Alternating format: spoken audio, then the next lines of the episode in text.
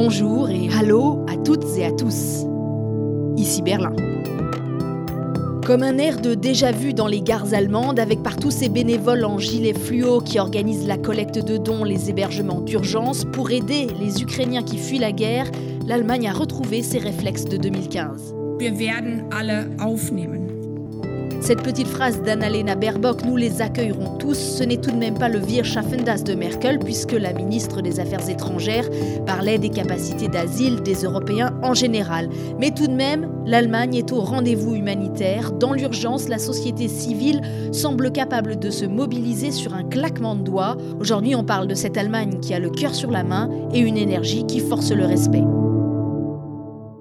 Bienvenue à l'écoute du podcast avec un K, K comme Krieg, c'est la guerre, la guerre de Poutine en Ukraine, voilà l'expression qui s'est imposée ici en l'espace de deux semaines.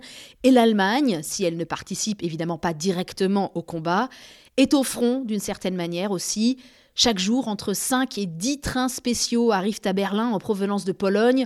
Pour la capitale, cela représente en moyenne trois fois plus de personnes à accueillir qu'au plus fort de 2015. Et cela tous les jours, sans qu'on puisse espérer que ces arrivées ralentissent dans les prochaines semaines. Alors l'Allemagne s'est mise en ordre de bataille pour répartir les Ukrainiennes et les Ukrainiens sur tout son territoire, les accueillir le mieux possible dans ses nombreux centres pour réfugiés. Vous allez l'entendre grâce à David Philippot. Exceptionnellement, on commence l'épisode par le reportage à la gare centrale de Berlin.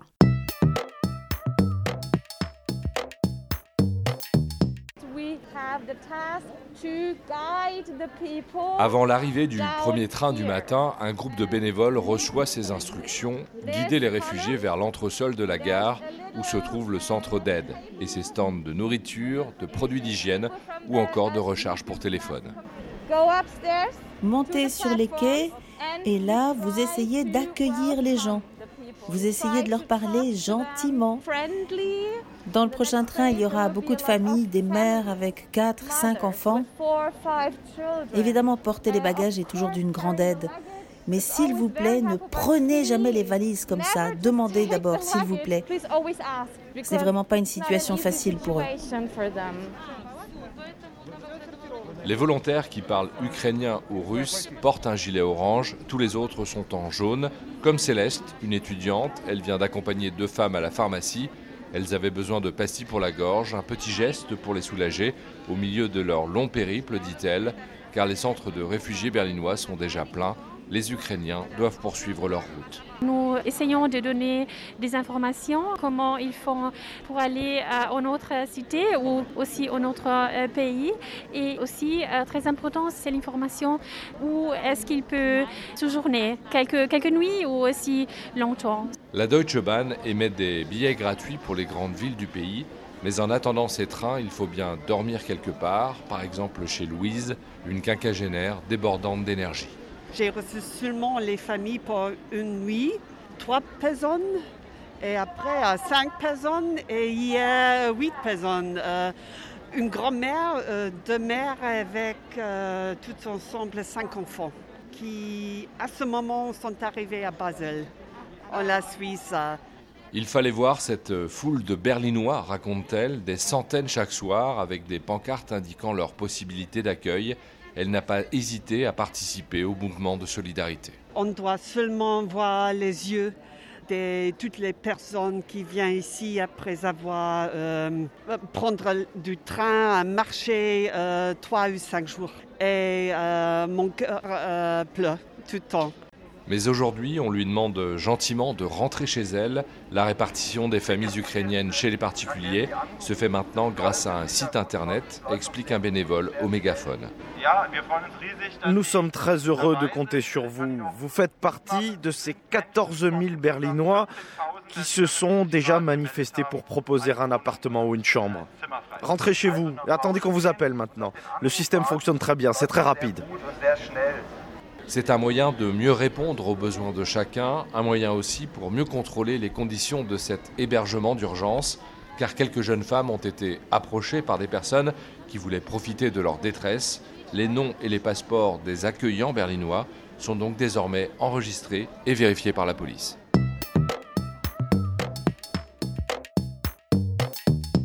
Voilà pour la situation à Berlin, de plus en plus tendue. Pour désengorger la capitale, l'Office fédéral pour les migrations et l'asile vient d'ouvrir un centre directement à la frontière avec la Pologne et on essaye de faire partir les réfugiés de là vers le reste de l'Allemagne.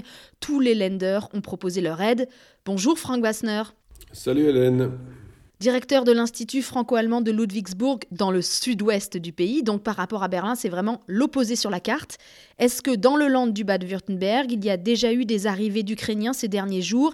Et est-ce que vous êtes prêt à soulager Berlin et les régions frontalières avec la Pologne? Oui, bien entendu. On a pu vraiment observer une mobilisation générale, même dans des petits patelins de rien du tout. Les gens se mobilisent. Il y a eu un quart d'enfants orphelins qui a été donc organisé par Freiburg, qui est vraiment dans le sud-ouest de l'Allemagne. Ils sont allés chercher ces enfants, ils les ont transportés, logés, tout était préparé. Et après, un autre exemple pour montrer que ce n'est pas seulement les villes qui prennent ça en charge, mais aussi des, villages. Un village près de Tübingen a accueilli une famille, totale 19 femmes, grand-mère, filles, enfants.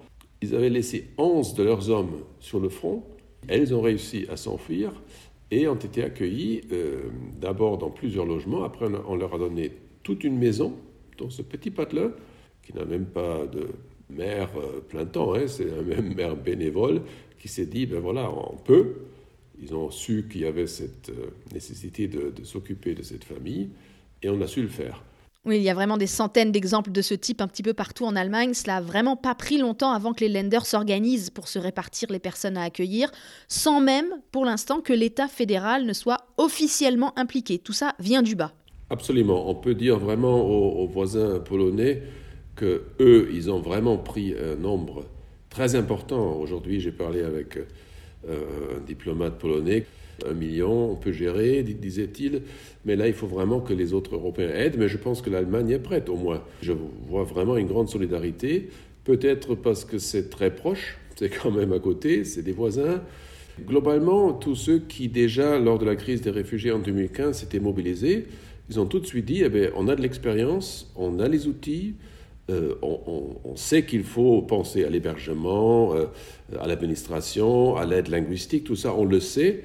Euh, il y a des gens qui appellent le gouvernement pour mettre à disposition euh, des appartements euh, libres, des, logements normalement pour l'été, tout ça se, met en place. Alors évidemment, on a en tête les images de 2015, mais pour avoir bien couvert l'événement à l'époque, j'ai l'impression quand même que la situation n'est pas comparable cette fois-ci. Il y a des besoins différents, et puis aussi l'Allemagne, me semble-t-il, agit différemment, beaucoup plus vite notamment. Absolument, on le voit de, de, plusieurs points de vue. Il y a par exemple je viens de parler aussi aujourd'hui avec le maire de Cologne, un des maires qui disait, ben voilà, on a déjà mis en place 200 classes de l'école primaire pour pouvoir accueillir euh, ces publics très spécifiques qui ont évidemment aussi vécu des situations compliquées. Donc on sait qu'il faut anticiper un peu plus. On sait aussi que gérer l'afflux de réfugiés par le droit d'asile, ça ne marche pas trop bien parce que c'est des processus très longs. Donc on va utiliser un autre outil européen qui existe, qu'on avait oublié un peu, mais qui existe et qui permettra euh, d'avoir un titre de séjour à ces personnes et de leur permettre aussi de travailler, ce qui est très important. On l'a vu avec la crise des réfugiés, notamment syriens, qui étaient capables de travailler, qui, qui ne demandaient que ça au fond et qui n'avaient pas le droit. Bon voilà, ça, on va mieux le gérer. Je pense donc que la leçon de 2015-2016 a été bien apprise et tant mieux si cette fois-ci ça se passe mieux dans la mesure où c'est plus rapide. Donc finalement, Franck, 2015 peut se répéter. Ça fait 5-6 ans qu'une large partie de la classe politique allemande nous disait que c'était un événement à caractère unique, qui ne devait pas se reproduire. Une phrase reprise par Merkel elle-même. 2015 kann, soll und darf sich nicht wiederholen. Curieusement, c'est un peu comme en Pologne, il y a euh, de bons réfugiés et de moins bons réfugiés. C'est bien comme ça qu'il faut le dire. Là, actuellement, personne n'ose simplement, n'ose dire non. Ça, c'est très clair. On a vu euh, les applaudissements au Bundestag lors du discours du chancelier Scholz. On a vu l'ambassadeur ukrainien sur l'estrade, et là, tout le monde s'est levé, tous les partis politiques ont applaudi, la gauche, comme l'AFD. Donc c'est tout à fait, tout à fait clair que ça fait l'unanimité. Ces scènes à la gare ici à Berlin, avec des bénévoles par dizaines qui se répartissent euh, les tâches, faire du thé, euh, le distribuer, s'occuper des enfants, trier les dons de vêtements, etc., ça m'a vraiment fait penser à ce que j'ai vu cet été dans les régions euh, dévastées par les inondations historiques qui ont fait 200 morts.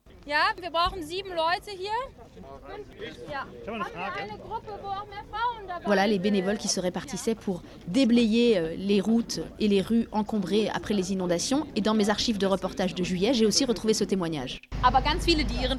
Il y a beaucoup de volontaires qui ont renoncé à leurs vacances pour venir nous aider. Des gens qui nous disent qu'ils auraient dû partir, par exemple pour la Grèce, et qui ont tout annulé pour prêter main forte ici. C'est fou. Franck, dans la vallée de la Hare cet été, avant l'arrivée des et de l'armée, ce sont vraiment les volontaires qui ont répondu aux premiers besoins, à l'urgence immédiate. Ils sont arrivés de toute l'Allemagne avec leurs outils, leurs carrioles pour déblayer, etc. Et là, une fois de plus, on le voit également à la gare, l'État allemand n'est pas présent. Ce sont juste des particuliers et des associations. C'est la société civile allemande. Qu'est-ce qui explique cette capacité incroyable des Allemands à se lever comme ça, comme un seul homme, spontanément, à se mobiliser presque sur un claquement de doigts quand il y a des crises? Oui, c'est, comme je disais, c'est très touchant de voir que toutes les différences sociales qu'il peut y avoir, euh, les clivages qui existent évidemment dans la société allemande, tout ça, ça, passe à l'arrière-plan dès qu'il y a urgence. Ça, on l'a vu effectivement lors de la catastrophe euh, de l'inondation. D'où ça vient, ben, c'est difficile à expliquer. On peut penser que c'est entré dans les mœurs dans la mesure où il y a des récits d'une génération à l'autre. Ça, c'est possible que la génération qui a vécu la guerre a dû reconstruire euh, dans le chaos le plus complet. Là aussi, on a vu des efforts des femmes, notamment, absolument remarquables. Est-ce que c'est ça que les, grands-parents racontent? Peut-être aussi, euh, c'est contagieux dans la mesure où je vois mon, voisin faire quelque chose de très concret, et eh je veux faire pareil. Et puis nous avons une société civile assez bien organisée. Ça joue aussi au niveau des communes, des Kreise, donc un petit département. Donc on a l'habitude quand même, nous avons ces grandes structures de la Croix-Rouge, des Arbeiterwohlfahrt, qui gèrent un peu aussi le niveau social du vivre ensemble. Et toutes ces structures-là peuvent être mobilisées assez rapidement. C'est quand même euh, tellement présent dans le terrain, partout, ça irrigue vraiment la, société et ça permet de faire appel à ces structures quand il y a besoin. Est-ce qu'il y a un équivalent à cela en France? Ça correspondrait à quoi, par exemple? En France, nous avons aussi un secteur de bénévolat quand même assez, assez important. Euh, l'économie sociale et solidaire, c'est quelque chose qui a beaucoup évolué en France. Mais c'est vrai quand même qu'au niveau de l'autonomie et la capacité de faire, euh, là, les structures allemandes sont peut-être plus puissantes parce qu'ils ont aussi les moyens et ils ont le droit de faire pas mal de choses. Donc ça, c'était la fameuse subsidiarité qui joue, et ça, c'est entré dans les mœurs. Et c'est vrai aussi bien pour les, les familles qui vivent en Allemagne depuis longtemps et d'autres qui sont arrivées plus récemment. Je pense que ça, c'est quelque chose de très partagé, que ce soit une famille d'origine turque, italienne, espagnole ou allemande. Et c'est très touchant aussi de voir, soudainement, lors d'une telle crise, des gens travailler ensemble qui normalement ne se côtoient pas. On parle beaucoup de 2015, mais il y a un autre trauma plus ancien, hein, l'expérience de 45-46, les Allemands massivement déplacés au sein de leurs propres frontières après la guerre. Ça, c'est vraiment une mémoire encore très vivace. En effet, il y a eu quand même plus de 10 millions de personnes euh, déplacées ou réfugiées, on peut les appeler comme on veut. Mes deux parents étaient réfugiés d'ailleurs, donc j'ai connu ça. Et c'est vrai que dans les familles, on se raconte ça aussi, c'est vrai. Donc là aussi, il y a un récit si on veut continuer à réfléchir, il y a eu des crises majeures, il y a eu la réunification qui était une crise aussi, ce n'était pas seulement le grand bonheur, il fallait gérer, hein. là aussi c'était quand même assez compliqué, avec un énorme déplacement, euh, des bouchons pas possibles sur les autoroutes avec ces, voitures de la RDA, on a tout ça en tête. Une des raisons qui explique peut-être aussi cette solidarité, c'est le rôle joué par les églises dans la société allemande. Pour en parler avec nous, je retrouve ma consoeur Déborah Berlioz. Bonjour Déborah. Bonjour Hélène. Tu es journaliste indépendante et tu écris notamment pour un magazine protestant français, l'hebdomadaire Réforme. On a du mal en France à réaliser le poids des églises en Allemagne. Les églises ont énormément de responsabilités en Allemagne. C'est pas comme en France où euh, elles sont juste en charge du religieux. En Allemagne, les églises, elles gèrent des hôpitaux, des maisons de retraite, des écoles, des œuvres caritatives, l'aide au SDF. Et ça, c'est assez typique de l'Allemagne de manière générale. C'est pas juste avec les églises, c'est juste que l'État euh, ne gère pas tout, n'a pas la main mise sur tout.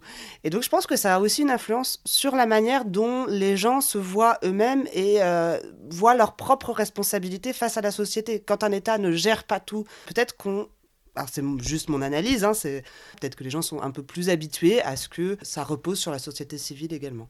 Alors donnons un chiffre tout de même, 44 millions de chrétiens ici en Allemagne, c'est environ la moitié de la population. Et puis il y a des partis, comme la CDU, la CSU, qui se revendiquent chrétiens dans leur nom. On n'est pas du tout dans le modèle laïque français. Les églises en Allemagne, elles sont politiques. Elles ne sont pas séparées euh, du politique. Alors ça leur a été reproché hein, des fois, mais voilà, elles sont engagées politiquement. Là-dedans, il y a un peu un héritage du nazisme, hein, parce que voilà, les églises qui étaient restées silencieuses face au nazisme, après ça, elles se sont dit non, on a une responsabilité politique. Alors ça ne veut pas dire qu'elles s'engagent pour un parti. Loin de là, elles s'engagent sur des sujets et l'accueil des réfugiés en fait partie. Pour illustrer l'influence politique euh, ou l'engagement politique des églises, faut voir que le cadet, donc l'église protestante allemande, elle a un représentant auprès du Parlement allemand c'est un lobbyiste de l'Église. Il y a quelqu'un qui est chargé des relations avec le Parlement, qui, qui, entretient des relations avec tous les groupes parlementaires et qui représente les positions de l'Église auprès des parlementaires, ce qui est pour les Français inimaginable. Et c'est quelqu'un qui, justement, sur le sujet des réfugiés, va être très actif. Euh, il me disait bien, lui d'ailleurs, il est assez proche des positions des Verts, des écologistes sur, euh, sur ce sujet-là. Mais voilà, il va défendre une position clairement humaniste où on veut accueillir plus de personnes. Il va critiquer les, du décessement du droit d'asile, etc. Là, concrètement, depuis le début de la guerre en Ukraine, que font les églises? Les œuvres caritatives euh, des, églises, donc euh, Caritas pour les catholiques, Diaconie pour les protestants, dès le début, elles se sont prononcées en faveur euh, d'une aide pour les réfugiés. Alors, il y a eu un afflux de fonds énorme vers ces associations-là depuis le début de la guerre en Ukraine. Et donc, c'est des fonds qui vont servir à la fois pour aider à l'international, mais aussi pour organiser l'aide sur place en Allemagne. Euh, à la gare de Berlin, la Bahnhof Mission, c'est aussi une œuvre caritative protestante. Et ils sont là, alors à la base, eux, ils sont plutôt engagés pour l'aide aux sans-abri. Mais voilà, ils sont présents, ils sont là. Moi, je les ai vus à la gare hein, avec leur veste de la Bahnhof Mission. Il y a des, jeunes qui font euh, leur volontariat là-bas, qui étaient présents. On a parlé des dons. Les églises allemandes sont très puissantes aussi parce qu'elles sont très riches. Bah oui, puis non seulement ils ont des fonds, Hein, qui doivent à plusieurs choses, qui doivent en partie à l'impôt ecclésiastique, mais qui doivent aussi au fait que justement ils gèrent euh, des hôpitaux, des maisons de retraite, etc. Enfin, c'est les églises allemandes, euh, les deux églises, donc catholiques et protestantes, c'est le deuxième employeur en Allemagne après l'État. Elles emploient plus d'un million de personnes dans le pays. Donc elles ont une vraie euh, puissance financière mais aussi une vraie puissance structurelle. Forcément, mobiliser des gens, euh, c'est beaucoup plus facile quand on a déjà euh, un, tissu associatif géré par l'Église, quand il y a toutes ces associations d'aide au SDF, euh, d'aide aux, personnes en difficulté. Ben, quand il y a des réfugiés qui arrivent, ces structures-là, elles peuvent être utilisées pour aider les réfugiés. Et c'est ce qu'on voit à la gare, justement. Voilà. Cette Bahnhof Mission qui est là pour aider à la base les SDF, et ben pouf, d'un coup, on peut l'utiliser pour aider les réfugiés qui arrivent à la gare centrale. En 2015, on a voulu expliquer le geste d'Angela Merkel par sa foi. On a souvent rappelé qu'elle était fille de pasteur, etc. Mais en fait, passé les premières semaines, ce n'était pas vraiment rose entre le gouvernement et les églises à l'époque. Quand euh, le gouvernement a décidé de durcir le droit d'asile, notamment en limitant le regroupement familial. Là, il y a eu vraiment des critiques des dirigeants des églises, du dirigeant de la diaconie, qui est donc euh, l'œuvre caritative de l'Église protestante.